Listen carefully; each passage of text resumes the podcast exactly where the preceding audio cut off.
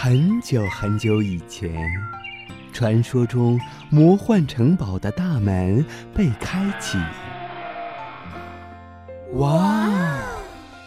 依依，你看，看什么？一颗颗多彩故事的种子在发芽。玲玲，你听，听着呢。一个个小精灵们，是不是想要告诉我们些什么呢？小伙伴们，让我们一起去领略其中的奥妙与神秘吧！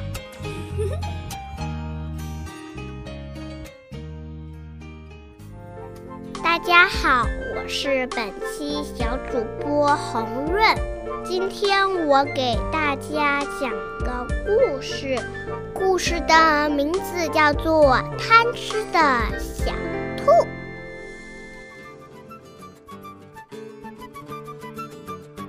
森林里住着一只贪吃的小兔。有一次，小狗做了香喷喷的大饼，它把大饼分给了小兔、小马、小鸭、小鸡和小猫。小兔囫囵吞枣的就把大饼吃光了，它舔了舔嘴角边的芝麻，心想。大饼是草莓味的，还是巧克力味的，还是核桃味的呢？他看了看坐在他左边的小猫，吃的真香。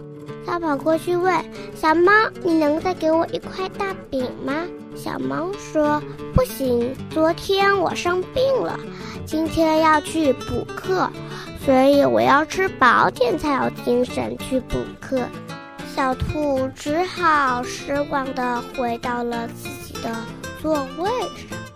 这时候，他看到了坐在右边的小马，细嚼慢咽地吃着大饼。他急忙跑过去找小马要大饼。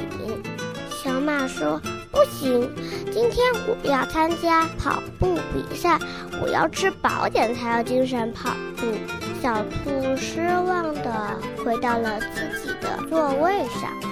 小兔还有一杯果汁，它想了想，拿果汁找小鸭要换大饼。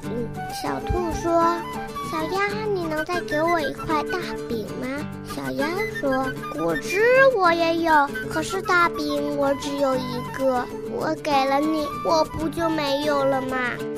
小兔只好失望地回到了自己的座位上。小兔把果汁喝完，舔了舔嘴角，去找小鸡换大饼。他说：“小鸡，你能再给我一块大饼吗？”小鸡说：“小狗那还有两个，你去找它要一个吧。”小兔又去找小狗要大饼。小狗说。我可以再给你一块大饼，可是你吃完我就不能再给你了。小兔同意了，它高兴地回到了自己的座位上。这次它终于知道大饼原来是苹果味的。小兔回家告诉兔妈妈，兔妈妈说：“小兔，你要知道，咬什么东西都不可以囫囵吞枣，要细嚼慢咽，这样子才可以品出其中滋味。做事情也是一样的道理，你明白了吗，小兔？”小兔说：“我明白了。”